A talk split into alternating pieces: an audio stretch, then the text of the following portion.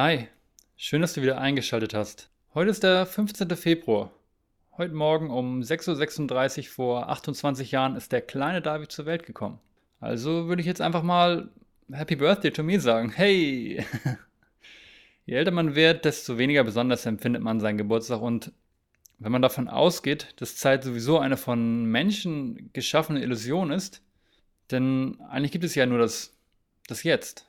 Das Leben ist ja eigentlich nur ein einziger langer oder, oder auch kurzer, das ist Ansichtssache, ein einziger langer oder kurzer Moment. Ich muss sagen, ich habe bisher auch heute noch nichts Besonderes gemacht und das ist auch gar nicht notwendig, denn ich muss ganz ehrlich sagen, ich zelebriere mein Leben momentan täglich, indem ich einfach die Sachen tue, die ich liebe und ja, und durch welche ich mich einfach gut fühle. Meiner Meinung nach sollte man nicht auf bestimmte Tage im Jahr warten, um sich gut zu fühlen oder um sich Dinge zu tun, die einen glücklich machen, sondern eigentlich sollte man das jeden Tag machen. Eigentlich sollte man jeden Tag als kleine Miniatur-Lebenszeit ansehen und einfach die Dinge tun, die man liebt. Klingt das kitschig? Mag sein, aber es ist die Wahrheit. Aber jetzt mal zur heutigen Episode. Mein alter Freund Jannis hat die Ehre, mein Gast am heutigen Tag zu sein. Obwohl man natürlich sagen muss, dass die Episode schon am 3. Februar aufgenommen wurde. Also genau einen Tag nach dem Café Good One seine Premiere auf dem Isemark gefeiert hat. Aber was mit Café Good One und so weiter gemeint ist, dazu mehr in der ganzen Episode. Was bleibt abschließend zu sagen? Ja, wenn es euch gefallen hat, lasst mir gerne einen Kommentar da oder eine Nachricht bei Instagram oder bei WhatsApp oder sonst wo. Ich freue mich immer über Feedback. Äh, ich bin übrigens jetzt auch bei Apple Podcasts. Wenn ihr darüber hört, dann äh, könnt ihr mir da auch gerne Bewertung schreiben. So, genug palavert. Viel Spaß bei Ehrliche Worte Nummer 3.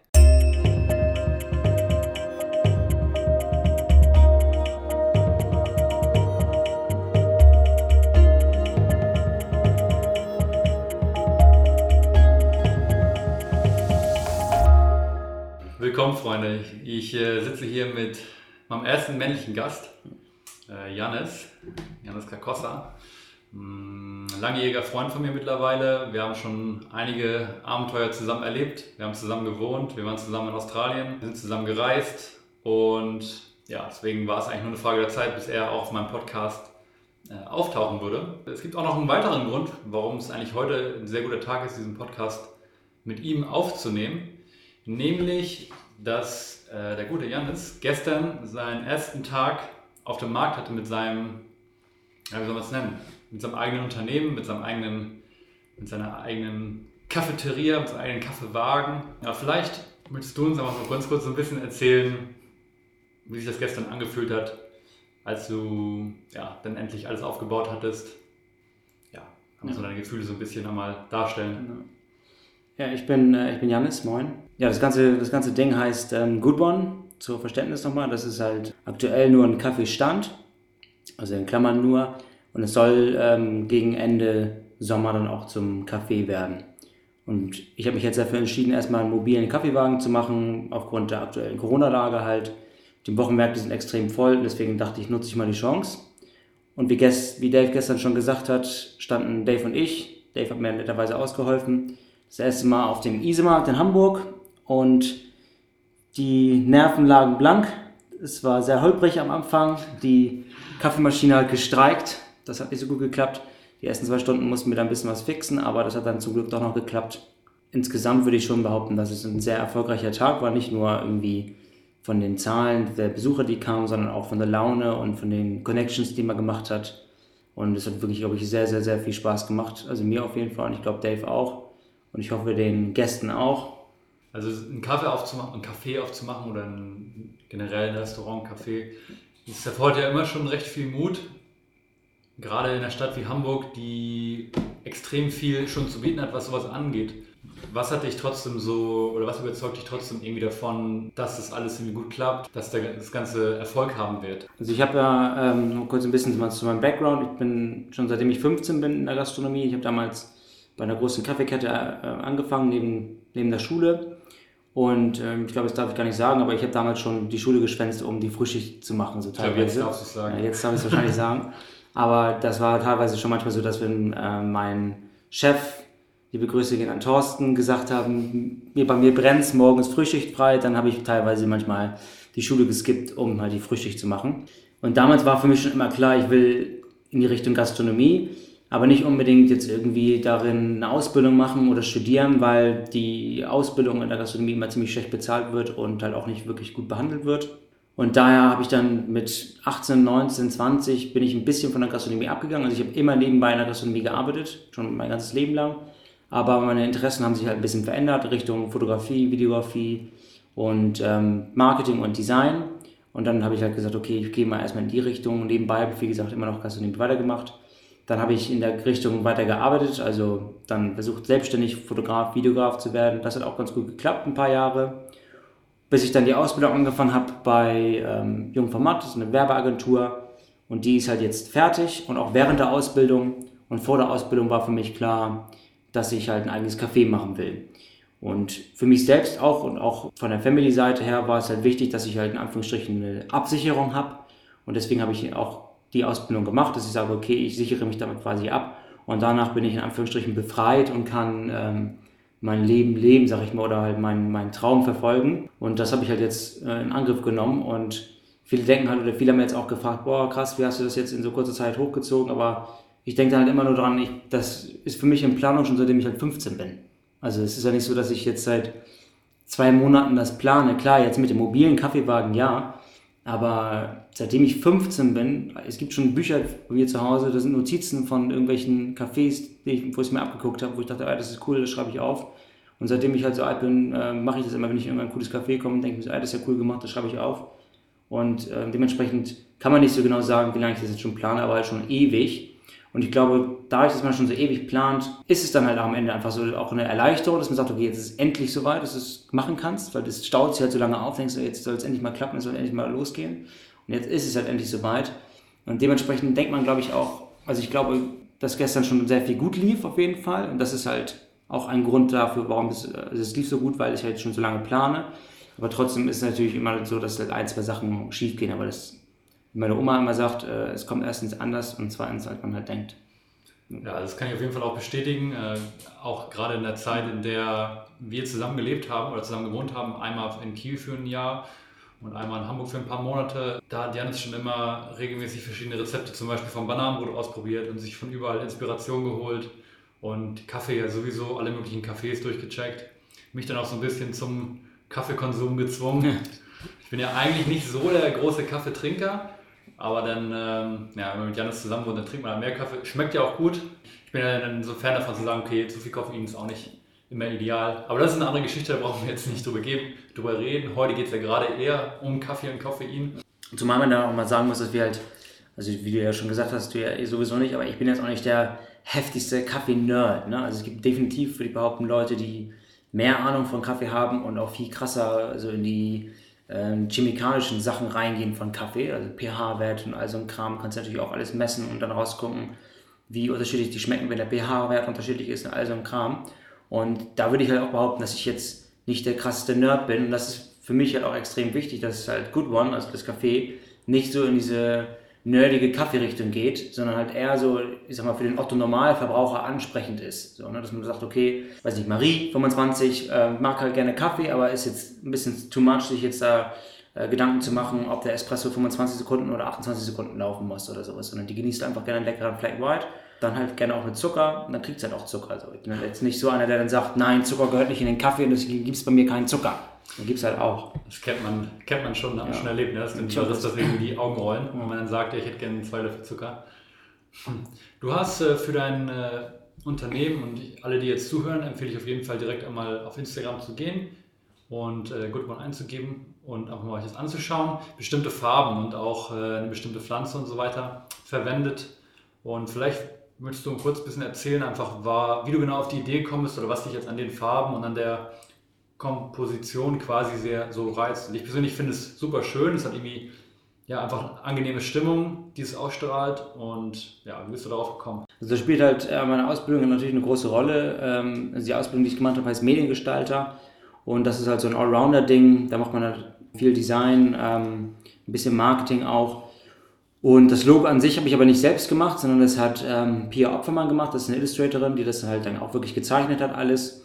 Und für mich, äh, ich habe zwar, wie gesagt, die Ausbildung als Mediengestalter gemacht, aber ich bin ziemlich schlecht im Zeichnen und Skribbeln und so ein Kram.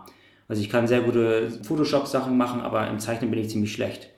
Und ich hatte zwar schon ein paar Designentwürfe gemacht und die Farben standen auch schon fest, bevor ich das zu Pia geschickt habe. Also ich habe gesagt, Pia, ähm, in die Richtung soll es gehen, das soll Good One heißen. Das soll in Verbindung mit Pflanzen kommen, weil der Laden später soll natürlich auch irgendwie viele Pflanzen haben, aber jetzt nicht irgendwie dieses typische Monstera-Blatt, was man mittlerweile überall sieht, sondern ich dachte also, okay, Bananenblatt, weil Banane auch die allererste Pflanze war, die ich je hatte. Also damals in der, in der Yorkstraße, ja. Und deswegen dachte ich, okay, das ist dann so für mich persönlich so ein äh, kleiner Flashback so an, an, an, die erste Pflanze. Und, und du ähm, liebst Bananenbrot. Ja, und ich liebe Bananenbrot. die Farben fand ich halt persönlich so ansprechend. Ich weiß gar nicht, wie ich genau auf die Farben gekommen bin. Das sind soweit ich weiß, gibt es halt immer so neu moderne Trendfarben. Und die Farbe sieht man mittlerweile ziemlich oft in allen möglichen Sachen. Also die ist schon sogar bei der Apotheke als Werbung oder bei ähm, Edeka haben die, die, die Geschirrtücher haben die Farbe. Also man merkt halt, dass die Farbe extrem trendig halt ist. Und ich bin irgendwie auf die Farbe gekommen durch, ich glaube, durch Online-Plattformen wie Behance heißt das zum Beispiel. Das ist so eine Plattform, wo Designer ihre Arbeit veröffentlichen, äh, veröffentlichen können. Und da hole ich mir halt immer Inspiration, wenn ich überlege, irgendwas zu gestalten oder zu designen, dann gucke ich halt immer da nach äh, irgendwelchen Ideen. Und da ist die Farbe halt öfter aufgepoppt und dann dachte ich jetzt, hey, die Farbe spiegelt auch so ein bisschen mein inneres Ich gefühlt wieder und so die Pflanzen und das ganze, den ganzen Vibe. Und dann dachte ich, okay, das wird halt definitiv eine meiner Hauptfarben. Und das ist ja so ein bisschen, äh, wie kann man sagen, so Mintgrün. Dann gibt es halt noch so ein Creme-Weiß-Beige, ist die Gegenfarbe. Und dann noch so ein bisschen dunkleres Grün, aber das dunklere Grün kommt eigentlich relativ selten vor, zumindest aktuell. Und die, das Beige soll halt so ein bisschen das Holz widerspiegeln, was es dann auch im Laden geben wird und halt auch im Tresen gibt. Und das Pastellgrün oder Mintgrün ist halt dann so ein bisschen Früchtung aus Pflanzen und ähm, alle anderen Gegenstände, die ich habe, sind halt so in der Farbe so. Sei es irgendwelche Barista-Tücher oder die Becher sind ja auch in der, in der Farbe. Und so ist halt immer so der gute Gegensatz. Und dadurch, dass es halt so diese extreme Trendfarbe ist, ich glaube 2020, finden natürlich auch die ganzen Gäste die Farbe schön, also meistens halt. Ne? Ja, das kann ich auf jeden Fall bestätigen. Äh, auch der Wagen ist eine Augenweide. Also er hat, seinen, er hat sich so einen VW-Bus gekauft und den hat er dann so, wie nennt man das, kleben lassen? Folieren. Folieren lassen. Genau, und das äh, sieht auch sehr ansprechend aus und er wurde auch schon ein paar Mal darauf angesprochen, wenn er damit durch die Straßen Hamburgs heizt, beziehungsweise wenn das Auto irgendwo in Eimsbüttel steht. Und du hast dich entschieden, alles 100% pflanzlich zu machen. Wie bist du dazu gekommen? Also ich bin selbst ja pflanzlich. Also ich muss natürlich auch dazu sagen, ich bin jetzt kein Veganer oder pflanzlich, der wirklich in den Stein gemeißelt ist. So wenn ich jetzt mal sage, okay, wenn jetzt ich irgendwas esse bei meiner Oma und äh, die hat jetzt Pfannkuchen extra für mich gemacht und da ist jetzt ein bisschen Milch drin, dann falle ich nicht vom Stuhl, dann esse ich da den Pfannkuchen. Aber nichtsdestotrotz bin ich halt davon überzeugt, dass der ganze, dass der ganze, das ganze Movement und der Vibe an, was pflanzlich angeht und vegan angeht, halt allgemein für die Umwelt das Allerbeste ist, was man machen kann.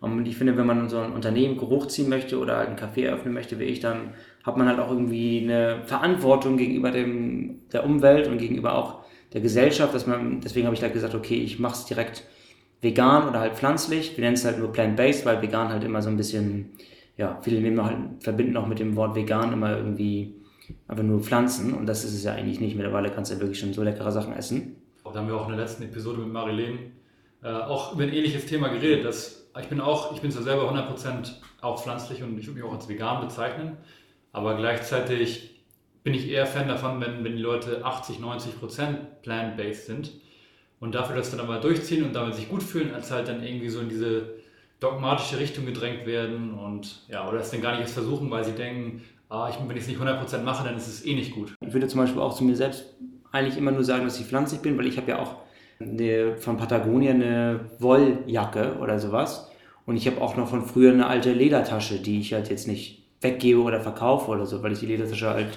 ich damals in Australien gekauft, das ist mega die coole Memory und die würde ich halt niemals hergeben, nur weil ich jetzt auf einmal sage, ich, ich bin jetzt vegan und deswegen muss man, wenn man auch da wieder krass unterscheiden, weil es gibt halt Leute, die sagen, hey, wenn du jetzt diese Wolljacke anhast, dann kannst du dich nicht vegan nennen. Und das ist ja auch richtig so. Und deswegen muss man wirklich genau sagen, okay, ich bin pflanzlich und nicht vegan. Und deswegen sagen wir als Unternehmen halt auch, wir sind plant-based. Das heißt jetzt nicht, dass wir äh, jetzt alle mit Wolljacken rumlaufen bei Good One, aber halt, dass man halt das ein bisschen lockerer ansieht und halt wirklich sagt, okay, das ist ein bisschen für die Gesellschaft ein bisschen einfacher gedacht, dass, der, dass man nicht immer direkt abgestempelt wird. Was für einen Einfluss hat Plant-Based? Ich weiß, du hast dich mit dem Thema recht viel äh, auseinandergesetzt und auch zum Beispiel mit der Art und der Art der äh, To-Go-Becher zum Beispiel, da hast du dich ja auch mit auseinandergesetzt. Also was für einen Einfluss hat dieses ganze Plant-Based und das ganze Recycled auf unsere Umwelt? Das ist ja auch ein großer, wichtiger Punkt ja. für dich. Also in der Gastronomie ist ja eh sowieso mittlerweile der Trend gefühlt, dass es halt viel Greenwashing gemacht wird. Also das heißt, dass die Leute sind natürlich, der Gast ist natürlich extrem, dem ist extrem wichtig, dass man als Café oder sowas auch ein bisschen was anbietet, zum Beispiel halt irgendwie Bambusstrohhelme, Papierstrohhelme, was auch immer und dann ist gefühlt der Gast schon damit befriedigt. Das Problem ist aber bei diesen ganzen Sachen, ähm, Bambusstrohhelme, Papierstrohhalm oder was auch jetzt sehr trendig ist, ist halt ähm, die kompostierbaren Sachen, also Becher kompostierbar, Deckel kompostierbar, was auch immer, Mehrwegverpackung kompostierbar. Und das ist halt alles nicht kompostierbar. Also es ist halt kompostierbar, wenn du das auf einer Heißkompostieranlage verwendest. Die gibt es aber in Hamburg und in Deutschland, soweit ich weiß, gar nicht. Und deswegen ist es halt nicht kompostierbar für uns. Aber darüber Soweit denkt der Gast halt in dem Moment halt nicht. Der liest halt nur kompostierbar und jetzt denkt dann so, ah, okay, Kaffee XY hat einen grünen Daumen. Und dementsprechend ist es halt Greenwashing, weil das Kaffee weiß eigentlich, dass es nicht kompostierbar ist, macht es aber trotzdem, weil es ja gut fürs Image ist. Und das ist halt, dann wäre natürlich klar überlegt, heißt es deswegen, dass wir jetzt Plastik nehmen? Natürlich nicht. Es gibt noch andere Möglichkeiten halt zu sagen, okay, wir nehmen jetzt nicht Plastik und aber auch nicht ähm, kompostierbar, sondern dann halt in unserem Fall, die Becher sind recycelbar. Wir hatten halt damals die Auswahl, ob wir halt recycelbare, also zu 100% recycelbare Becher nehmen oder kompostierbar und dann wieder kompostierbar in Anführungsstrichen. Und bei den recycelbaren Bechern ist es halt so, dass die ja sowieso, ich würde mal behaupten, 99% aller Becher landen eh in den Restmüll, weil die Leute kaufen den Becher auf dem Markt und schmeißen den dann in irgendeinen Müll an der Straße. Und weil Hamburg es nicht gerade leicht macht, genau. zu recyceln. Genau, und das auch. Und in Hamburg ist aber das Ding, dass die Leute, also dass die Müllabfuhr die Restmüll, den Restmüll alles einsammelt und dann wird der Restmüll aber einmal durchgescannt, ob da recycelbares Material dabei ist. Das heißt, wenn mein Becher jetzt in den Müll auf dem Isemarkt ansammelt, äh, reinkommt und der wird dann eingesammelt, dann wird der Becher getrennt und kommt auf einen recycelbaren Haufen. Dementsprechend ist das ja viel besser, als halt jetzt einfach irgendeinen kompostierbaren Becher zu kaufen, der zwar auch auf den Restmüll kommt, aber der halt viel länger braucht. Und mein Becher wird wenigstens wiederverwendet und ist halt für mich persönlich und auch für Goodman ähm, von der Umwelt her besser. Und deswegen haben wir gesagt, okay, wir nehmen jetzt den, anstatt halt jetzt dieses Image zu verfolgen, okay, wir sind kompostierbar. Stattdessen kaufen wir lieber recycelbar und klären halt lieber auf und sagen, hey, warum haben wir recycelbar? Dessen deswegen. Und ja, das ist halt der Sinn dahinter. Ja, nice. Das klingt doch schon, als würdest du dir echt Gedanken gemacht haben, aber ich habe auch nichts anderes erwartet. Wie gesagt, ich habe das schon die Jahre miterlebt, wie du einfach alles schon geplant hast und dir das genau überlegt hast. Ja, wie auch am Anfang erwähnt, ich hatte super Spaß, äh, gestern wieder ein bisschen bei zu helfen. Ich habe auch genauso mitgefiebert, als die Kaffeemaschine äh, erstmal nicht wollte. Das war dann auf jeden Fall ein kleiner Nervenkitzel, aber am Ende des Tages ist es dann ja dann auch gut ausgegangen. Und vielleicht willst du kurz mal was zum Namen Good One sagen. Wahrscheinlich ist es auch auf den, auf den Umweltaspekt bezogen. Ja, vielleicht hast du nochmal deine Idee dahinter. Genau, also auch wenn es jetzt ein bisschen so klingt halt wie äh, Lisa 18 nach dem Abi in Australien. Ähm, Dave und ich waren ja beide in Australien und ich war einmal ein Jahr, knapp ein Jahr in Australien und dann nochmal knapp ein Jahr in Neuseeland. Und dementsprechend ist halt dann so ein bisschen internationaler Flair halt dabei bei der Kaffeeplanung, ganz klar ich hole leider den Kaffee, der kommt aus London, die Firma heißt Allpress. Deswegen habe ich ja gedacht, okay, ich brauche schon einen internationalen Namen, weil ich ja auch internationalen Kaffee beziehe. Das ist eine große Firma und die, da ist halt eine große Kooperation geplant. Und dann kann ich jetzt nicht einfach irgendwie einen deutschen Namen nehmen, das soll alles schon auf Englisch sein. Und deswegen war das schon mal, schon mal klar, dass okay, ich nehme englischen Namen. Und man sagt im Englischen ja immer, have a good one. Und äh, in Neuseeland sagen das halt echt sehr, sehr viele. Und deswegen war für mich immer irgendwie der Begriff Good One, war so ein war so ein wirklich cooler Begriff für mich. Und witzigerweise gibt es ein Café von Allpress, also die auch die Allpress-Bohnen benutzen, in Bondi Beach. Das heißt auch Good One. Und so bin ich auf den Namen geschossen. Und ich wusste halt schon immer, Good One war für mich immer ein Begriff. Das sage, okay, have Good One, das klingt cool. Das habe ich in Australien Neuseeland auch immer gesagt. Und als ich dann gesehen habe, dass in Bondi Beach halt ein Café Good One heißt, dachte ich, ja, das ist eigentlich echt ein cooler Name. Und dann hat sich das halt auch nochmal ähm, zusammen verbunden, wie du schon sagst, mit dem Umweltaspekt, dass man halt sagt, okay, nach dem Motto Be a good one, ne, tu was Gutes und ähm, sei ein guter, auf Deutsch ist mal ganz krampfhaft übersetzt, dann steht es halt auch perfekt wieder, so, ne, was ich halt, wofür Good One stehen soll und ähm, was es halt eigentlich ist. Was sind denn jetzt so deine Pläne für die nächsten Wochen und Monate, wie es jetzt weitergeht? Also die gestern war ja ähm, sehr erfolgreich, würde ich behaupten, für diesen Start. Außer jetzt das mit der Maschine, aber ist ja egal. Und am liebsten ist es ja so, dass der, der Isemarkt, wo wir gestern waren, der ist immer dienstags und freitags. Und aktuell ist es aber leider so wegen der Corona-Lage, dass man sich per E-Mail vorher anmelden muss. Und wenn man halt einen Platz bekommt, dann kann man hin und wenn nicht, dann nicht. Und manchmal ist es halt so, dass du keinen Platz bekommst, weil zu viele Bewerber da sind oder warum auch immer. Und dann muss man leider aussetzen. Das ist halt ein bisschen blöd, weil man halt nicht wirklich richtig fest planen kann. Und die Gäste sind natürlich dann auch nicht so zufrieden, wenn die auf den Markt kommen und du bist dienstags da und dann Freitag freuen sie sich auf dich und du bist nicht da. Das ist natürlich blöd, auch gerade wenn du Stammgäste aufbauen willst, die dann eigentlich schon jeden Tag in Anführungsstrichen kommen wollen würden und du es nicht erfüllen kannst. Deswegen versuchen wir jetzt natürlich erstmal so viele Stammplätze zu bekommen, wie es geht. Wir sind jetzt immer dienstags und samstags fest. Freitags ist dann immer so ein bisschen lucky. Und dann versuchen wir noch einen vierten reinzubekommen. Und das wäre dann schon cool, wenn wir drei bis vier Mal auf jeden Fall die Woche auf dem Wochenmarkt sind. Ich sage immer wir, aber tendenziell ist es einfach nur ich. Aber wir klingt halt immer ein bisschen besser so. Deswegen hoffen wir mal, dass wir drei bis vier Mal da sind. Und je nachdem, wie sich halt Corona entwickelt und je nachdem, wie sich dann natürlich auch Good One entwickelt. Gestern haben wir natürlich jetzt äh, viel, relativ viel Umsatz gemacht und wenn es jetzt wirklich so bleibt und es immer so immer in, der, in dem Genre oder in dem, in dem Volumen bleibt, dann denke ich, geht es relativ schnell hin, dass man sagen kann, okay, man kann auch ein bisschen Ausschau halten nach einem festen Café, was ja eigentlich sowieso von Anfang an geplant war. Also dieser mobile Kaffeetresen ist ja nur diese Corona-Lösung. Wäre Corona nicht gewesen, dann hätte ich ähm, ja direkt nach dem Laden gesucht, nach der Ausbildung und hätte jetzt direkt einen Laden gestartet. Ich persönlich finde natürlich jetzt diesen mobilen Kaffeetresen viel, viel besser, weil ich weiß, wie viel Stress und wie viel Aufwand ich jetzt schon hatte die letzten Wochen. Und dann will ich mir gar nicht vorstellen, wie es wäre, wenn du einen Laden gemacht hättest, weil die letzten Nächte habe ich schon gefühlt immer nicht gepennt, weil man sich halt vorstellt, oh, was ist, wenn das und das passiert, bla bla bla. Und es ist nur in Anführungsstrichen mobiler Kaffeetresen und da ist nur ein kleiner äh, fünfstelliger Betrag als Volumen drin. Was ist da, wer wenn du einen Kaffee holst, wo das schnell in die sechsstelligen geht, so, ne? Dann schläfst du erstmal eine Woche nicht. So ja, das ist, glaube ich, ganz gut, um das mal ja. so, das, das ganze Business einfach mal kennenzulernen. Denke ich auch. Ne? Ja. Man kommt dann so in den Markt rein, die Leute merken, die lernen die Firma, also die, die, die Brand kennen. Und so kann man dann so wirklich langsam den Markt auch wieder, weil der Kaffeemarkt in Hamburg ist schon groß und es gibt wirklich viele Cafés, viele Röster auch. Und wie ich schon gesagt habe, ich beziehe die, die Bohnen aus London, dementsprechend kennt die eigentlich relativ wenig in Hamburg. Das muss ja auch jemand kennenlernen und schmecken. Und wenn man dann merkt, okay, die Leute finden die Brand cool, die finden den Kaffee lecker, dann werden die auch immer auf dem Markt dich darauf ansprechen und sagen, hey, wo ist jetzt eigentlich dein Kaffee oder wann kommt eigentlich dein Kaffee? Was wir, wir gestern, gestern genau, schon, ja. was wir gestern halt tatsächlich schon hatten. Da waren halt wirklich schon Leute dabei, die gesagt haben, ja, cooler Tresen, aber wo ist jetzt euer Kaffee? Ich will einmal vorbeikommen. Man muss ja jedes Mal sagen, ja, gibt's doch nicht. Und dann meinen sie, ah, oh, schade. Also da hat man halt schon gemerkt, ja, dass die Leute halt da dann irgendwie ein bisschen dann irgendwann ankommen, das demanden so halt ne, und sagen, hey, jetzt mach mal deinen Kaffee ab, so. Wir wollen nicht mehr länger warten. also das ist dann halt, irgendwann kommst du in die Position, wo du dann sagst, okay, jetzt, jetzt muss es kommen, so, ne?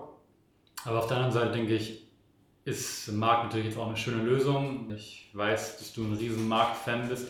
Eigentlich können wir noch kurz mal drüber reden. Also was, was macht gerade so den Reiz für dich aus? Auf den Markt zu gehen morgens und vielleicht da einen Kaffee zu trinken oder generell auf den Markt zu gehen. Und kannst du es momentan überhaupt genauso genießen, aufgrund der ja, momentanen Bedingungen mit Mundschutz und so weiter, oder ob das halt nicht das gleiche ist wie, wie zum Beispiel damals, als wir in Kiel auf dem Bücherplatz waren? Ja, in Kiel auf dem Bücherplatz, da haben wir, also wir haben direkt am Bücherplatz gewohnt. Am Bücherplatz sind am Montags und Donnerstags der Markt gewesen. Und teilweise war es wirklich schon so, dass ich dreimal oder so auf dem Markt war. Also bestimmt einmal morgens mit Dave Kaffee getrunken, dann bin ich mit Christian verabredet und dann nochmal mit, äh, keine Ahnung, Sona oder so nochmal einen Kaffee getrunken. Halt. Das war schon echt ähm, zick teilweise. Und für mich ist aber dieses, das war natürlich dann auch ein bisschen besseres Wetter. Also wenn es da im Strom geregnet hat, dann saß ich da nicht dreimal am Tag. Aber meistens war es dann halt so, dass die Sonne da direkt drauf geschienen hat so und dann war es halt wirklich so ein Frühling oder Sommertag und dann sitzt halt da und du siehst halt wirklich die ganzen Leute da sitzen, die einen Kaffee trinken. Der Kaffee ist natürlich extrem lecker. Kaufst ein bisschen was ein, holst dir noch eine Packung Blaubeeren. Unbezahlte Werbung, ja. Lopo Café in Kiel. Ja. Können wir empfehlen. Äh, kaufst dir noch ein bisschen Blaubeeren und äh, snackst da halt deinen Kaffee und ähm, schnackst halt kurz mit deinen Kollegen halt, ne? Und ist ja auch so ein bisschen flanieren mäßig, dass du halt da rumläufst und halt so ein bisschen abchecken kannst, was so abgeht und mal irgendwie neue Sachen ausprobieren kannst, holst auch ein paar Blumen für, für die Wohnung, also ein Kram halt. Und das ist natürlich auf dem, in den Hamburger Märkten auch machbar. Jetzt aktuell ist es natürlich ein bisschen blöd, weil gerade was so Corona angeht mit der Maske, kannst du natürlich nicht einen Kaffee kaufen und über den Markt laufen. Das ist halt verboten. Und ich war jetzt zwar die letzten Wochen trotzdem immer auf dem Markt als Gast, Habe dann aber halt meistens immer nur Kartoffeln gekauft und ein bisschen Grünzeug und bin dann wieder gegangen. Also ich habe gar keinen Kaffee gekauft, weil es halt wirklich, wie gesagt, so ist, du darfst ja den Kaffee nicht trinken auf dem Markt, du musst halt dann den wirklich kaufen und dann musst du nach Hause gehen, in Anführungsstrichen, und den dann halt trinken. Und das ist halt dann nicht dasselbe so. Und das ist halt schon ein ganz anderes Feeling, wenn du sagen kannst, okay, du holst den Kaffee, setzt dich hin, nimmst den ganzen Trubel vom Markt ein, während du deinen Kaffee trinkst, du hörst du noch irgendwo hinten Udo schreien, Trauben 4 Euro oder so halt, ne? Und das ist halt schon was ganz, ganz, Udo, Cooles, ganz ja. Deswegen, äh, das ist für mich dieses Marktfeeling. Und das ist halt auch noch so richtig so ein bisschen, ja, wie kann man das, ich weiß gar nicht, wie man das nennt. Alex, meine Freundin, würde das jetzt bestimmt wissen, was ich meine. So, ein- wie heißt das, wenn man so sagt, dass die ja alle so kumpelig miteinander sind. Weißt du, wie, da, so wie mit der Oliventyp gestern. Wir, bei uns war ein Olivenstand neben uns, da kam man so, ja, nimm mal einen Kaffee. So ein bisschen so eine Hand wäscht die andere. So, der kriegt einen Kaffee, ich krieg ein paar Oliven, der kriegt ein Bananenbrot, dafür, keine Ahnung, gibt er mir dann irgendein Fladenbrot, was ist so eine richtige alte, so ein Oldschool-Vibe, so nach dem Also Motto. unterhalb, unterhalb der, der Stände ja, quasi. dafür gibt es safe einen Begriff, ja. dass man das so nennt. ja, ich weiß gar nicht, Ja. was du meinst. Ja. Gemeinschaft halt. Ja, irgendwie. ja, ist halt wirklich original so eine Marktgemeinschaft. Und das ist halt einfach noch so richtig trocken und einfach. Also es ist halt nicht keine Konkurrenz, kein, ähm, oh, was ist das, kein Rausstechen, oh, was ist das für ein Hipster-Laden, bla, sondern alles mit äh, cooler Stand, entspannt, so, freue mich, wenn ihr mehr kommt und all sowas. Das ist halt echt richtig, ist mich, gut, ich war jetzt auch erst auf einen Markt als Stand, ne? Das ist natürlich jetzt, kann jetzt nicht von, von allen Ständen in Hamburg sprechen, aber so war das Feeling gestern. Ja, wollen wir dann vielleicht nochmal so ein bisschen in die, wir haben es ja schon so teilweise angeschnitten, so in den Bereich Unternehmertum ein bisschen allgemeiner gehen. Äh, Du bist jetzt ja 25 Jahre, ist jetzt ja heutzutage tatsächlich nicht mehr besonders jung für einen Unternehmer, kann ich fast sagen. Heutzutage wirst du ja, bei, besonders bei Instagram und YouTube und sonst wo Unternehmer, Unternehmen gegründet mit 16, Unternehmen gegründet mit 18, hörst du ja immer wieder und immer wieder keine Ahnung, ob man das vergleichen kann, irgendein Online-Unternehmen, wo man dann irgendwie Dropshipping macht oder halt dann wirklich so ein Unternehmen, wo man wirklich was Handfestes, sag ich mal, hat, ist wahrscheinlich schon ein großer Unterschied. Aber ja, wie fühlt sich das an? Meinst du, glaubst du, es gibt irgendwie ein bestimmtes Alter, an dem es Sinn macht, vielleicht noch nicht zu starten, dass man, dass man sagt, okay, man wartet vielleicht lieber doch noch mal ein bisschen, nicht direkt nach der Schule oder während der Schule schon, sondern sammelt erstmal ein bisschen Lebenserfahrung? Oder wie siehst du das? Da? Also ich glaube, es kommt auf jeden Fall auf das Volumen auch an, was man halt vorhat. Also wenn man jetzt sagt, okay, man macht nach dem Abi ein ähm, Modelabel, also ein T-Shirt-Label, wo man wirklich einfach nur T-Shirts einkauft, ein Logo draufballert und das verkauft, weil man durch YouTube eine fette Reichweite hat, weil man ein Gamer-YouTuber ist und man will ein bisschen Merch verkaufen, da muss man ja auch schon Gewerbe anmelden und hast du theoretisch gesehen ja auch schon eine Firma. Ein bisschen auch theoretisch gesehen schon selbstständig. Und dann kann man ja auch schon relativ viel Geld machen. Also viele YouTuber machen das ja auch so. Für mich ist Firma wirklich, ich würde auch noch nicht mal Goodbond so richtig als Firma bezeichnen, weil ich halt nicht Vollzeit daran arbeite. Ich arbeite nebenbei immer noch als Barista in einem anderen Café und mache nebenbei immer noch Social Media für ein, äh, für ein anderes Café. Und deswegen, Man merkt, du steckst auf jeden Fall ganz im, im Coffee-Business Ja. drin. klar kann man jetzt nicht sagen, Firma ist, kann man erst nennen ab 500 Mitarbeitern oder so, ist ja auch Quatsch. Aber es zählt halt schon ein bisschen mehr dazu, als einfach irgendwie ein Gewerbe anzumelden für 35 Euro und ähm, sich irgendeinen fancy Namen zu belegen und dann bei Instagram halt Titel Entrepreneur CEO zu packen. Und dann erstellt man eine Instagram-Seite von, von der Firma und fertig. Und dann hat man eine Firma. Also das kann halt jeder machen und das macht halt auch wirklich fast gefühlt jeder. Weil wie gesagt, ein Gewerbe kostet 30 Euro und dann ist das Thema durch. Aber es ist halt ein ganz, ganz anderer Schnack, wenn du halt sagst, okay, du gehst wirklich auch an die Öffentlichkeit. Das ist halt das Ding, dass viele, die solche kleinen Dinger haben, das ist halt alles nicht wirklich öffentlich, ist meistens irgend so ein kleines Online-Ding. Wenn du, glaube ich, sagst, okay, du gehst in die Öffentlichkeit, du machst irgendwas öffentlich, holst irgendwie Ladenmiete, sobald sowas zustande kommt, Ladenmiete, Mitarbeiter, da würde ich dann sagen, okay, jetzt ist wirklich Firma am Start. Und dann würdest du schon sagen, dass es, man braucht einfach so ein bisschen Lebenserfahrung, auch gerade wenn man nur anfängst, neue Leute einzustellen. Und die dann möglicherweise, wenn du, wenn du jetzt 18 bist, dann sind die also höchstwahrscheinlich älter als du. Und dann ist es halt auch irgendwie schwierig natürlich mit der Autorität. Dann ist es, glaube ich, schon ganz gut, wenn man ein bisschen was vorzuweisen hat. Ich meine, 25 ist ja trotzdem, das ist ja trotzdem nicht alt. Also, ne? Keine Ahnung, ich glaube, wenn, wir, wenn wir da vor ein paar Jahren drüber geredet hätten, dann, und du hättest gesagt, ich bin Unternehmer, dann hätte ich wahrscheinlich irgendeinen 40-jährigen Typen vor Augen gehabt. Natürlich ist es, sieht das in 2021 ganz anders aus.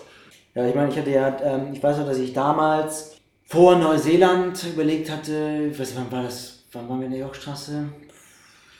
2017, 18, 17, 18. Äh, irgendwie so, 2018 auf jeden Fall. Da hatte ich auch schon überlegt, einen Kaffee aufzumachen. Habe mir sogar einen Laden angeguckt, in Kiel damals. Und das sollte ähm, Porridge damals geben, Porridge und Kaffee, weil neben meiner Liebe zu Kaffee habe ich noch Liebe zu Porridge. Ist die eigentlich immer noch da? Ja, ich esse jeden Tag immer noch Porridge, fast jeden Tag. Außer ich esse halt manchmal jetzt Croissants, weil ich zu viele zu Hause habe. Aber sonst ähm, eigentlich fast jeden Tag Porridge. Und damals hatte ich in Köln und in Berlin gibt es ein Kaffeekonzept, das heißt Haferkater. Das ist halt ganz cool, das ist Porridge und Kaffee, wenn man es halt wirklich simpel sagt. Und das wollte ich halt auch in Kiel machen. Und damals, wie alt war ich da? 2018, vor drei Jahren, also knapp 22 gerade geworden, oder wer wurde gerade 22 in dem Jahr? Also vielleicht war ich noch 21 zu dem Zeitpunkt. Also halt noch jünger auf jeden Fall. Und jetzt mache ich, also kann ich da mal auf den Holztisch kloppen, dass ich das halt nicht gemacht habe oder dass ich da nicht extrem hinterher war. Also ich hab, war da schon hinterher auf jeden Fall, habe auch in Anführungsstrichen einen Businessplan geschrieben. Also jetzt lache ich halt über den Businessplan, aber damals dachte man so, okay, High-End-Businessplan. Ne? Und den habe ich halt damals dann meiner alten Chefin gezeigt, die ja auch ein Restaurant hat. Und ähm, die meinten dann so, ja, ich, also ich glaube, jetzt im Nachhinein merkt man das, die haben die nett gesagt, mach das lieber nicht. So, ne? Jetzt nicht nur wegen dem Konzept, sondern auch die Miete war zu teuer und die Location war jetzt auch nicht unbedingt äh, überragend. Aber damals dachte ich halt schon so, boah, ich habe voll Bock drauf, ich hätte voll Lust, das zu machen. Und ich war auch schon damals sehr überzeugt, dass es halt klappen würde.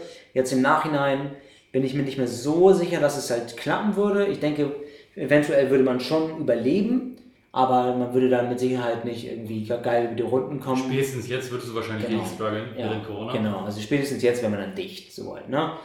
Da hätte vielleicht zwei, drei Jahre gemacht und das wäre auch eine Erfahrung gewesen, definitiv. Aber klar, ich bin jetzt den Weg, den ich jetzt gegangen bin, finde ich halt 4000 Mal besser.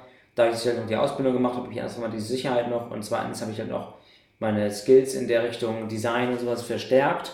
Und das ist natürlich auch mega hilfreich, wenn du so einen Kaffee aufmachst, weil du dir die ganzen Kosten immer gibt. Jetzt habe ich das Logo machen lassen, aber wenn jetzt irgendwelche Social Media Sachen kommen oder irgendwelche Website Designs, mache ich alles selbst.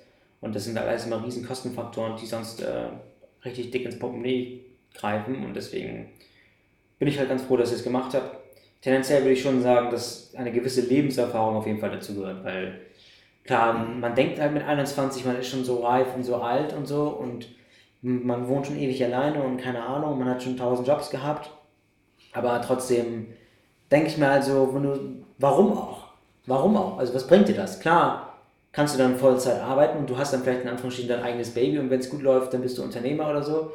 Aber du wirst dann erstmal für die nächsten paar Jahre nur arbeiten, Digga. Da ist nichts mit Chili Vanilli oder irgendwie Markt oder irgendwie Party, Party Urlaub oder whatever. Auf geschissen. Kannst knicken. Also du kannst erstmal komplett nur arbeiten.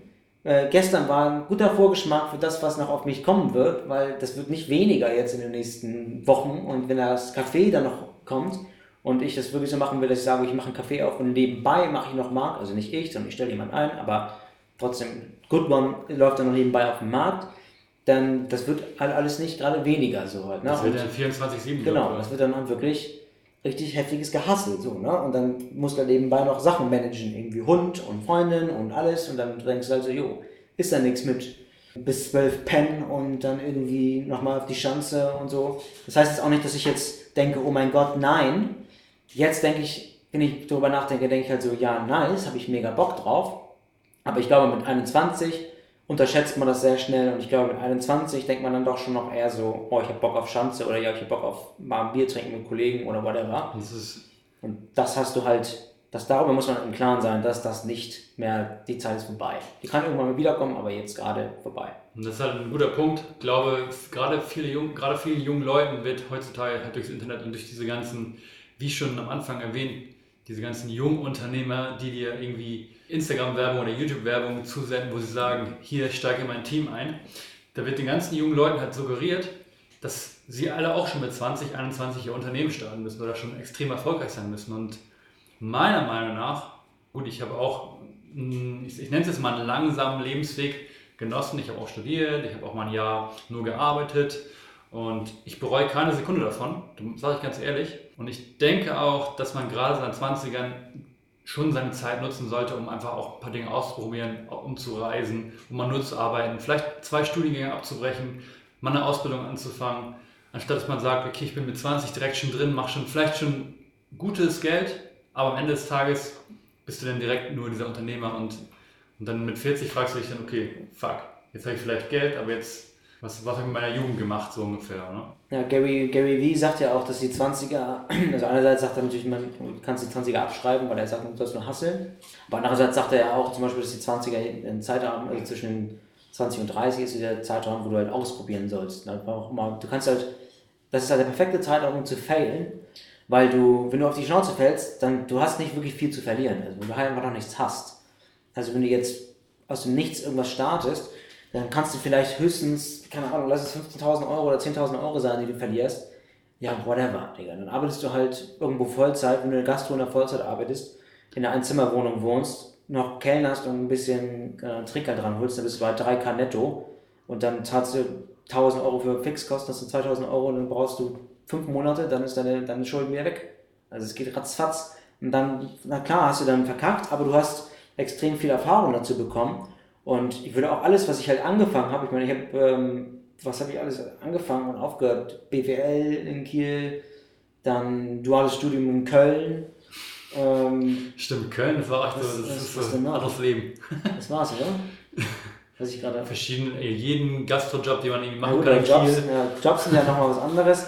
Aber halt so, was das Studium und so angeht, klar ist es dann in Anführungsstrichen gewasted time, aber trotzdem lernt man natürlich extrem viel dazu halt, ne? Und man, ich weiß noch ganz genau, dass ich den, den das duale Studium in Köln, das war äh, bei so einem MMC Filmstudio, das heißt, das ist so ein, das sind so Filmstudios, wo so DSDS gedreht wird und Trash. Äh, ja, also GZSZ und den GZSZ wird in Berlin gedreht, aber ähm, alles was zählt und all so ein Kram halt, ne? Das ist halt wirklich original so ein Bürojob gewesen. Also das duale Studium war, hieß Medienmanagement und es war ein Frühstück einfach ein Bürokaufmann. Und die Leute, die da waren, waren halt wirklich so alle Ü50. So, ne? Und ich finde überhaupt nicht, ich bin ein Mensch, der sehr, sehr für Digitalisierung ist. Ich bin ein sehr großer Fan von Digitalisierung. Ich habe ähm, auch immer nur Karte, kein Bargeld, also alles was, alles, was in die Richtung angeht, bin ich halt sehr positiv gestimmt. Und der Laden damals war halt, der war halt einfach noch gefühlt, auf der, der ist einfach stehen geblieben. So, die Leute sind einfach stehen geblieben. Und dann war halt wirklich der 55, waren die alle, die wussten noch nicht mal irgendwie, mit, wie man gefühlt eine E-Mail schreibt, krank gesagt, sondern die haben alle noch Briefe geschrieben, so jetzt mal krass gesagt halt. Ne? Und dann kommst du da halt rein als äh, 19-jähriger, 20-jähriger Dude, der irgendwie schon, keine Ahnung, alles digital machen will und dann kommt man da halt in so einen alten Betrieb rein so und dann ist es halt, dann, das bringt halt einfach keinen Spaß. Ne? Aber trotzdem lernt man da viel dazu, weil man halt auch sieht, was einen stört an einer Person. Man sieht, okay, der macht das so und so und dann weiß man zumindest, so werde ich es niemals machen. Und dann ist man auch dankbar dafür, dass man das halt bekommen hat, weil man jetzt weiß, ich darf es niemals so machen, wie er es halt macht. So wie wenn, keine Ahnung, man sagt, man äh, hat einen Elternteil, der, die, der einen so und so erzieht und das fuckt einen ab, dann weiß man zumindest, okay, ist klar, ist jetzt scheiße für mich, aber ich weiß, wenn ich irgendwann mal Kinder habe, werde ich es niemals so machen. So, und dann weiß ich, ist es definitiv besser so. Und dann ist man auch dankbar dafür, dass man das halt mitbekommen hat. Weil sonst wüsstest du es ja auch nicht. Na, und dann am Ende wirst du vielleicht auch noch so. Weil wenn, ich, kann, wenn ich das jetzt niemals mitbekommen, bei MMC Filmstudios, dann kann es sein, dass ich irgendwann 50, 60 bin und so ein Jungspund kommt zu mir und sagt, ey, warum machst du das eigentlich noch mit Apple Pay, warum machst du nicht Bitcoin Pay oder was auch immer? Ja. Und dann kann es sein, dass ich dann mit 50 sage, was das, äh, ich mach Apple Pay, so, weißt du? Und dann muss man dann, dann muss man da denken, ja, stimmt, okay, zeig mal, wie es geht. Ja, cool, dann machen wir das jetzt so. so. Das ist halt mega wichtig, dass man halt wirklich reflektiert. Ja, also ich denke auch, du meinst eben, das ist halt ein wasted time, aber würde ich gar nicht sagen. Also ich eigentlich kannst du immer aus allem irgendwas mitnehmen. Ich habe ja noch gar nicht so viel über meinen Hintergrund erzählt, aber ich habe da auch ein abgeschlossenes Studium in Englisch und Sportwissenschaft. Äh, eigentlich als Lehrer, um Lehrer zu werden, äh, werde ich jetzt nicht mehr. Aber ich habe trotzdem so viel aus dem Studium mitgenommen, auch wenn ich den Bachelor wahrscheinlich nie wieder nutzen werde.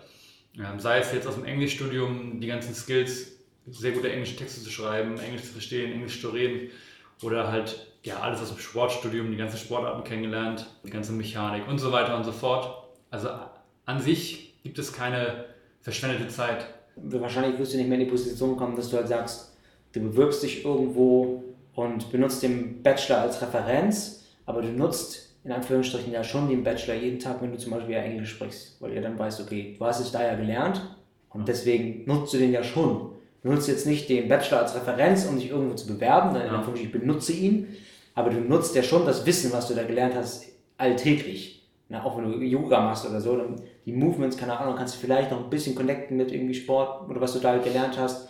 Vielleicht hast du da sogar Wissen gelernt, wo du jetzt weißt, das ist veraltet, ne, das wüsste man vielleicht auch nicht. All solche Sachen. Dementsprechend würde ich schon behaupten, dass du auf jeden Fall den Dings jeden Tag nutzt. So wie ich jetzt auch weiß, dass ich definitiv in den nächsten paar Jahren meine Ausbildung als Mediengestalter nutzen werde, auch wenn ich nicht mehr in der Branche arbeiten werde. Trotzdem werde ich es halt immer noch nutzen können. Sondern wenn ich sage, okay, hey, solche Sachen entstehen auch einfach mit, dann, also du entwickelst ein Auge. Zum Beispiel bei mir jetzt als Mediengestalter, du entwickelst dann ein Auge für Design. Was ist ansprechend, was nicht. Und so ein Auge entwickelt, entwickelst du halt mit der Ausbildung. Und dann vielleicht bei deinem Studium ist es halt so, dass du halt die Sprache entwickelst, dann den Akzent etc. Und die Skills. Und das ist halt auch das krasse Ding, ne? dass du halt wirklich nicht mehr dieses Stück Bachelor nutzt, sondern einfach wirklich die, die Skills, die du darin lernst. Und die kannst du anders verwenden. Ich möchte gerade meine Aussage nochmal zurücknehmen. Also man kann seine Zeit schon wasten. Und was jetzt Wasted Time das für jemanden ist, ist letzten Endes immer subjektiv. Ja. Ja, also ich, wenn ich das jetzt sagen würde, ich würde jetzt sagen, mir hart an reinsaufen oder zocken oder stundenlang auf Social Media verbringen, ohne irgendwie, also einfach nur sich zu betäuben. Das wäre jetzt für mich Wasted Time. Für andere Leute wäre das vielleicht ein Mittel, um, keine Ahnung, zu entspannen oder so und ist dann nicht unbedingt Wasted Time. Aber ich denke, solange man irgendwas Neues ausprobiert, ob es jetzt ein Studium ist, eine Ausbildung, irgendein Videoseminar oder selbst ein Buch, einfach nur ein Buch liest oder keine Ahnung, sich einfach bei YouTube über ein Thema informiert, das ist ja nie Wasted Time, weil du immer was mitgenommen hast. Und im Worst Case, wie Jan schon gesagt hat, kannst du zumindest sagen, jo, das ist nichts für mich. Und dann kannst du zumindest, das ist nichts für mich oder ich will es besser machen, dann kannst du zumindest von der Liste streichen. Ja, es ist halt sogar, ich würde sogar so weit gehen, dass sowas wie Netflix gucken keine Wasted Time ist, weil es ja immer im Auge des Betrachters liegt. Also wenn ich jetzt Netflix gucke und danach sagen konnte, es bringt mir Joy, ich habe mir jetzt das angeguckt und es hat mir Spaß gemacht, die Serie zu suchten, dann ist es doch nicht Wasted Time. Dann habe ich ja Spaß daran gehabt. Es ist halt immer nur, wie gesagt, im Auge des Betrachters. Und da ist ja auch ganz wichtig, dass man sich halt nicht von außen irgendwie unter Druck setzen machen lässt, oder, weil ich weiß noch ganz genau, als ich in Reisen war oder so, oder halt, wie gesagt, in Köln irgendwas ausprobiert habe, da habe ich immer noch Kollegen gehabt, die dann gesagt haben, die halt direkt nach dem Abi direkt studiert haben und all was gemacht haben. Die meinten immer, oh, Kakossa, du musst jetzt mal anfangen zu hasseln, du musst jetzt mal Gas geben, hör mal auf rumzudümpeln und all so ein Kram. Und ich weiß doch ganz genau, wie mich das immer unter Druck gesetzt hat, aber im Endeffekt ist es eigentlich scheißegal, sollen die halt machen und wenn die meinen, dass in deinen Augen, in deren Augen das halt wasted time ist, dann ist es ja okay, aber man sollte immer halt selbst sagen, okay, für mich ist es nicht wasted time und wenn du halt kein Studium machst, keine Ausbildung machst, sondern nur reisen gehst, wenn du, solange du immer selbst sagen kannst, es ist keine wasted time, dann ist doch alles gut. Also, aber muss man halt, wie gesagt, auch offen und ehrlich zu sich selbst sein. Wenn man jetzt sagt, ich gucke jetzt den ganzen Tag Netflix und mache nichts anderes, Klar bringt es ja auch Spaß, aber wenn man selbst weiß, ich könnte auch die Zeit anders nutzen, dann ist es, muss man natürlich offen und ehrlich zu sich sein und sagen, okay, es ist schon wasted, wasted time und vielleicht auch einfach wasted Potenzial. Ja. So, ne? Weil das muss man dann schon unterscheiden. Aber man darf halt nicht in diesen krampfhaften Modus kommen, ich muss 24-7 ausnutzen und hasseln, hasseln, hasseln. Sondern man muss auch mal selbst sagen, okay, jetzt bin ich kaputt, gestern nach dem Markt habe ich keinen Bock mehr, irgendwas zu machen. Klar hätte ich noch Website machen können, Buchhaltung, was auch immer. Aber dann chill ich ja lieber auf dem Bett mit meinem Hund und gucke Netflix. So, und dann ist es für mich alles andere als Wasted Time, weil dann brauche ich das zum Entspannen. Ja, definitiv ein äh, sehr wichtiger Punkt. Gerade was das angeht, wenn was halt die anderen quasi sagen. Also es ist halt, ich glaube, man muss da so ein bisschen die Balance finden. Ich persönlich bin zum Beispiel so ein Mensch, ich brauche manchmal diesen Push von außen, aber man muss halt dann trotzdem in dem Moment erkennen können, okay, ist es jetzt ein gut gemeinter Push oder ist es irgendwie so ja, nicht so wirklich gut gemeint, einfach nur so ein, du solltest aber lieber das, so, so ein Finger zeigen auf dich. Ja. Na, da muss man halt dann irgendwie die Balance finden und man muss sich selber gut kennen und sagen, okay, ich sitze jetzt gerade wieder auf der Couch und gucke Netflix, aber eigentlich müsste ich jetzt, was weiß ich, genau, an meiner Website arbeiten oder ich müsste jetzt neue Yoga-Classes schreiben, aber ich bin einfach irgendwie nicht motiviert. Und wenn dann jemand kommt und sagt, komm, zieh jetzt mal durch die Sache, du wolltest es auch bis zum Ende der Woche haben, ist es was Gutes. Aber wenn du jetzt halt zum Beispiel, ja, meinetwegen, du hast dich für, ein neues Thema entdeckt für dich, was dich mega interessiert und du recherchierst ganz viel und lässt dadurch so ein bisschen dein Studium schleifen, weil du sagst, ah, irgendwie reizt es mich nicht mehr so, ich recherchiere jetzt erstmal so ein bisschen, ja, dieses neue Thema, vielleicht gehe ich in den Bereich und dann kommt von außen, ja, du musst aber das Studium durchziehen, weil ist der sichere Weg und so weiter. Dann muss man halt dann abgrenzen können und sagen, nein, ich will jetzt, ich bin, bin gerade an was dran und das könnte mein Leben verändern. Studium ist jetzt nicht mehr so wichtig. So, wir nähern uns auch langsam jetzt äh, dem Ende. Ganz abschließend möchte ich äh, dich jetzt nochmal fragen, wenn das jetzt jemand vielleicht von zu Hause hört und ja, und sich schon länger auch einen ähnlichen Plan und ich auch schon gedacht habe, oh, irgendwie Gastronomie, das wäre was für mich. Was wären so, so ein paar Schritte oder so ein paar Tipps, die du jetzt der Person mit auf den Weg geben würdest oder welche Reihenfolge würdest du empfehlen? Ja, wie würdest du das machen? Ja, also ich glaube, viele haben, glaube ich, den Wunsch, also so typisch How Met Your Mother, boah, lass mal eine Bar machen, so, ne? Und ähm, viele haben, glaube ich, schon irgendwie, keine Ahnung, aus Jux sagen, wie, oh, ich habe voll Bock, mal einen Kaffee zu machen oder so. Ich glaube, dass schon wirklich viele das einfach irgendwie so wollen. Natürlich machen es die wenigsten. Aber das ist halt, da spielen echt richtig krass viele Faktoren halt eine Rolle. Viele machen sich halt Gedanken, glaube ich, um Sachen, die nicht so wichtig sind. Also was zum Beispiel wie Namen oder so. Das ist eigentlich alles, würde ich behaupten, ziemlich egal. Weil du kannst egal welchen Namen man nehmen, wenn du das Café feierst, dann gehst du trotzdem hin, auch wenn das jetzt Maries Café heißt. Also es gibt Cafés in Hamburg, die heißen so. Ich weiß, Maries Café gibt es jetzt nicht, aber so in der Art halt, ne? Irgendwo jetzt, irgendwo in Deutschland eine Maria so, ja. okay, ich reicht von der Liste. Ja. Und das ist halt, darum muss man sich nicht so viele Gedanken machen, man muss eher so um das große Image machen. Also ich sehe es ja auch wegen der Ausbildung halt eher so als nicht als einzelnes Café, sondern ich sehe es eher als Brand. Und das finde ich, glaube ich, ist genau die richtige Angehensweise und deswegen mache ich es ja auch so dass man sagt, okay, man ist nicht nur ein Café, sondern man ist eine, Brand, man ist ein ganzes Movement. So, ne? Man ist halt wirklich eine Marke, mit der sich die Leute identifizieren können. So. Und dann hast du, glaube ich, auch relativ guten Erfolg, wenn du halt ansprechendes Design hast, wenn du ansprechende Werte hast, wofür du stehst und die halt auch dem, aufs Zeitalter passen. So, ne? Und wenn man jetzt sagt, okay, man braucht halt Kaffee, man braucht natürlich was zu essen, man braucht halt irgendwie Personal, das sind alles solche Sachen, die einen schnell, glaube ich, überfördern kann. Und ich denke mal, man muss jetzt einfach so ein bisschen Step by Step machen, dass man sagt, okay, so ein kleines Häufchen zuerst, dann das nächste kleine Häufchen, dann das andere kleine Häufchen und so geht man halt immer weiter, bis man einen ruhigen Haufen hat. Und so mache ich es ja jetzt auch. Also ich denke mir so, okay, ich habe zwar jetzt noch kein Personal, aber irgendwann will ich natürlich Personal haben, aber ich weiß jetzt zum Beispiel nicht, wie das mit der ganzen Lohnsteuer funktioniert und wie man den in der Buchhaltung anmeldet, etc., wie viele Abgaben man zahlen muss. Muss mir jetzt aber auch noch keinen Stress machen. Wenn es dann halt soweit ist, dann informieren Sie mich halt dafür. Und ich muss jetzt nicht direkt anfangen, darüber alles zu wissen, sondern man muss einfach das Wichtigste machen. Also du würdest sagen, dass du jetzt quasi, dass man als allererstes sich wirklich mal ein Konzept überlegen muss und vielleicht auch seine eigenen Werte so ein bisschen reflektieren muss und schauen muss, okay, wofür stehe ich eigentlich als Person und wofür möchte ich in der Welt stehen, für welche, für welche Werte und dass man darum herum sich halt irgendwie ein Konzept überlegt. Richtig? Genau, also man muss natürlich auch dann wieder ähm, unterscheiden zwischen so einem kleinen Café, um die Ecke in Eckernförde oder so oder zwischen einem zwischen dem, was ich vorhabe. Also ich werde nicht nur einen Kaffee machen, im besten Fall ich mehrere Cafés haben.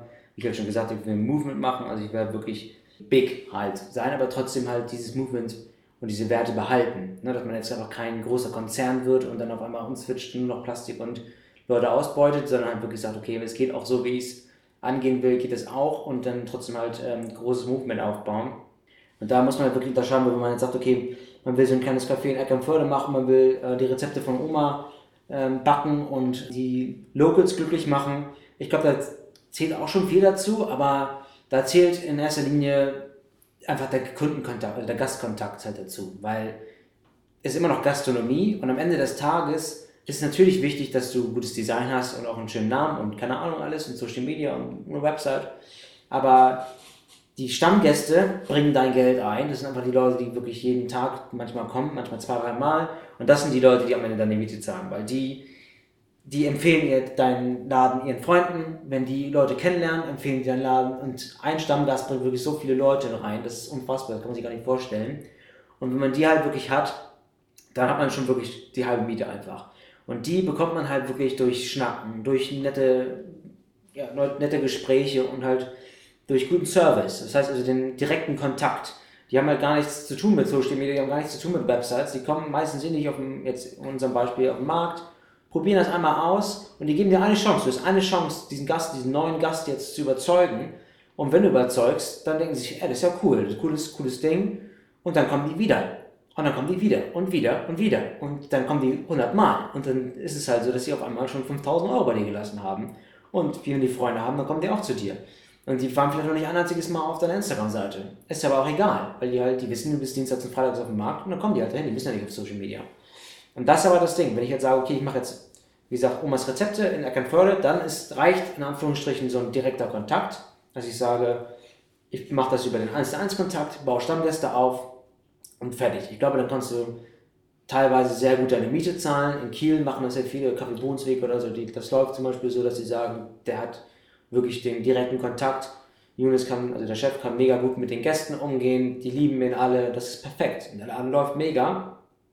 Ob es dann reicht, um zwei, drei, vier Läden zu machen, wage ich zu bezweifeln, weil da kommt dann halt wirklich, dass man sagt, okay, da muss dann das Gesamtpaket stimmen oder halt, da kommt dann mehr dazu, dass du eine gute Social Media Präsenz hast, dass du eine gute Website hast, dass das Design ansprechend ist, dass du einen guten Namen hast. All solche Sachen spielen dann eine Rolle, um, um wirklich ein bisschen größer zu werden, als halt wirklich nur einen Kontakt zu haben. Weil man muss immer unterscheiden, ich persönlich und Dave auch, können sehr gut mit den Gästen, wir können gut schnacken, ich würde behaupten, wir können sehr gut Stammgäste aufbauen, aber ich will ja nicht jeden Tag da stehen und ich kann, kann mich auch nicht in vier teilen. Wenn ich jetzt vier Läden habe, dann kann ich nicht gleichzeitig in vier Läden stehen.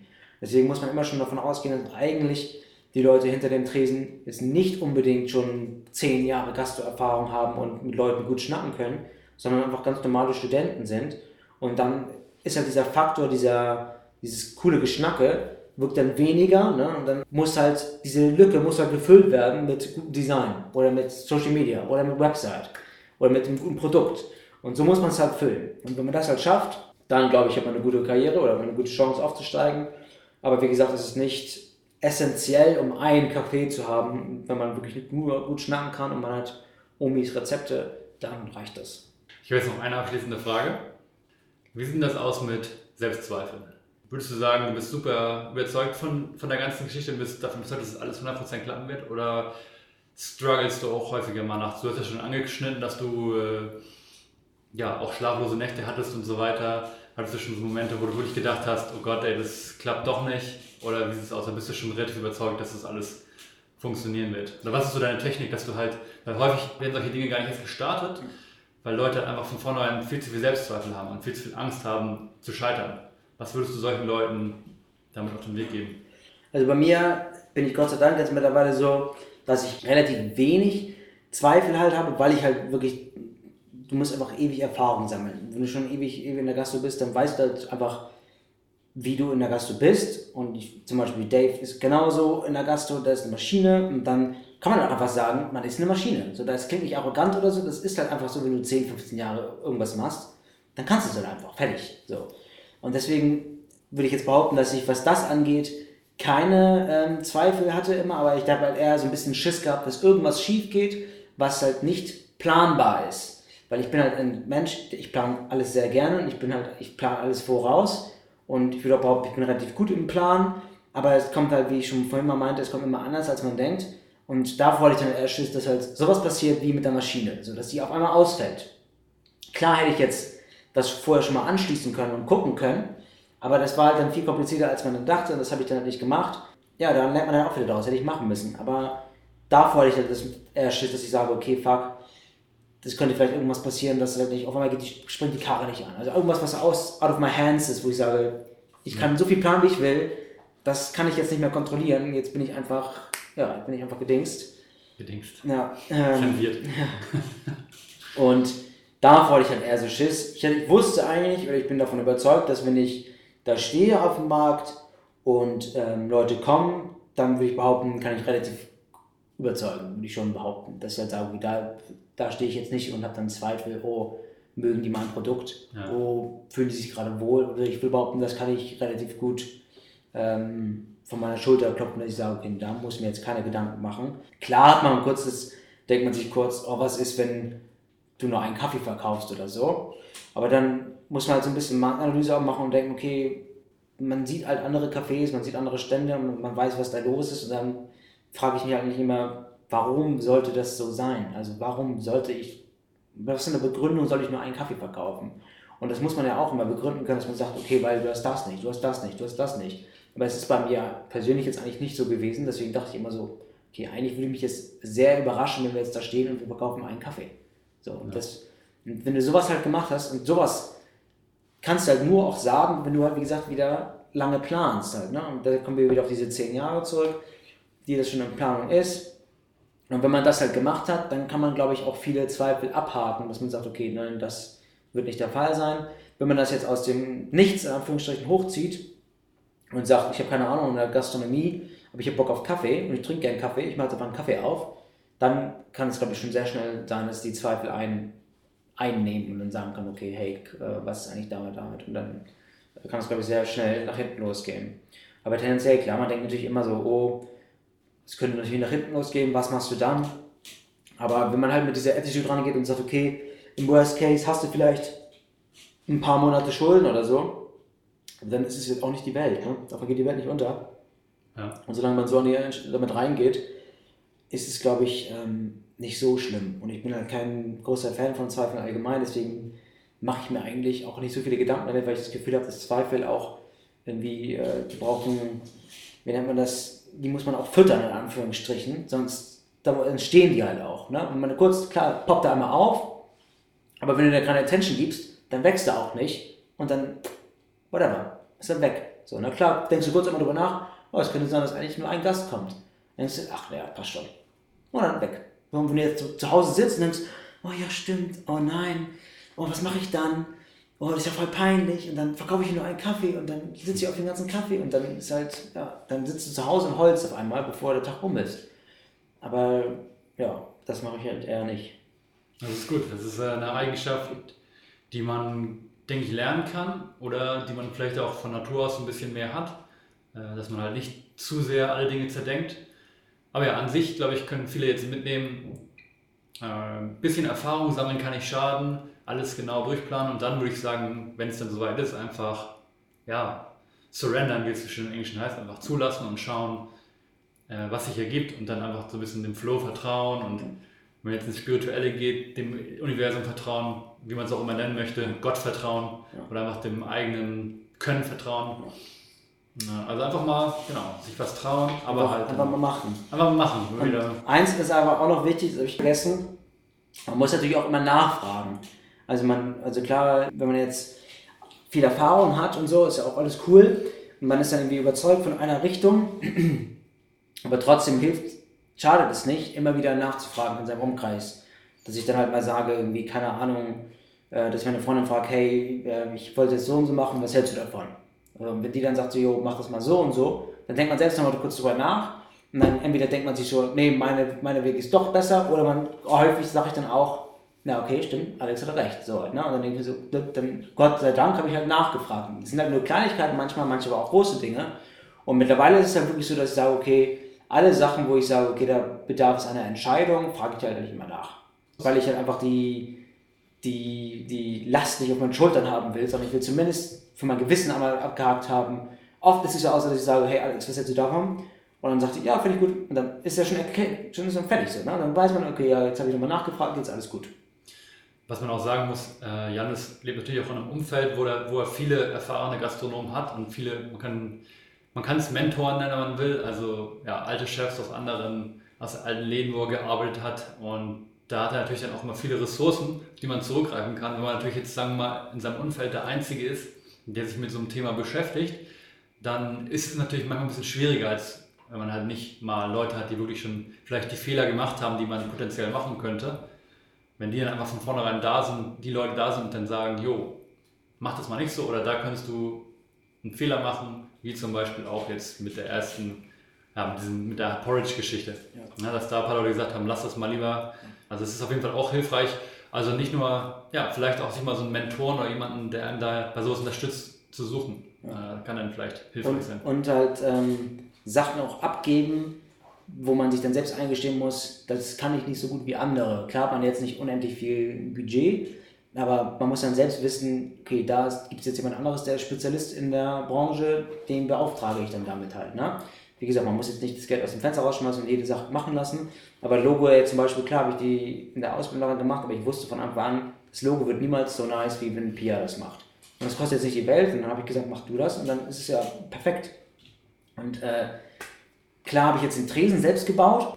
Ich hätte auch einen Zimmermann dafür beauftragen können. Aber das ist dann so, schon so eine Sache, wo ich sage, okay, ich habe ein bisschen Handwerkskills und ich will auch so ein bisschen sagen, okay, ich habe das Baby selbst gebaut. So ne? Und für mich ist klar, dass das Ding, so wie es jetzt ist, das soll ein paar Monate halten, also fünf, sechs, sieben Monate und dann wenn das Café aufgemacht wird, kommt das in Müll und dann kommt ein Zimmermann und macht das einmal in richtig Chico. Und dann ist es richtig High-End halt, dass man wirklich richtig High-End ist. Das ist dann der Plan. Aber Schlussstrich ist halt, dass man sagt, okay, vielleicht bin ich nicht der, der Perfekte in Webdesign, wenn man jetzt ein Café aufmacht. Vielleicht kenne ich ja noch jemanden aus der Schule, der das jetzt studiert oder irgendwo sich selbstständig mitgemacht hat und der kann das dann vielleicht machen, weil das ist dann am Ende schon besser, wenn man halbwegs gute Website hat, als wenn man jetzt irgendwie mit Wix, da sich da irgendwas zusammen Zusammen Wix. Deswegen. Das war jetzt das Wort Ja. zum, Der hatte Abschluss. zum Wort zum Donnerstag, ich gerade gedacht. Äh, ja, vielen Dank, dass du hier warst. Gerne. Äh, ich denke, Janus wird sicherlich in der Zukunft noch häufiger mal vorbeischauen, wie das ja auch die Idee ist von diesem Podcast, dass meine Gäste und meine, meine Leute, mit denen ich generell viel zu tun habe, meine Freunde, dass die häufiger halt wiederkommen. Wenn ihr irgendwelche Fragen habt, ich schicke auf jeden Fall, äh, ich schreibe auf jeden Fall alle Links zu allen Sachen in, in die, in die Show Notes rein. Das heißt, ihr könnt dann auf jeden Fall auch Jannis Page und Jannis und Good One online finden. Und ansonsten, ja, schaut auf dem Isemarkt vorbei. Dienstag scheint jetzt ja wahrscheinlich erstmal gebongt zu sein für die nächsten Wochen. Also jeden Dienstag. Spot wird wahrscheinlich mal wechseln, aber wenn wir Glück haben, äh, ist er dann doch immer am Anfang der Hohe Luftchaussee. Für alle, die aus Hamburg kommen, die kennen das vielleicht. Schaut gerne vorbei, hört euch einen Kaffee. Vielleicht bin ich ab und zu auch mal dabei wieder. Aber Janis will ihr auf jeden Fall sehen. Könnt ihr mir auch mal sagen, wenn ihr den Podcast gehört habt. Dann äh, freut er sich bestimmt. Ansonsten, ja, vielen Dank für das Gespräch. Ich glaube, wir können das hier beenden und wir sehen uns nächste Woche. Jo, Ciao. ciao.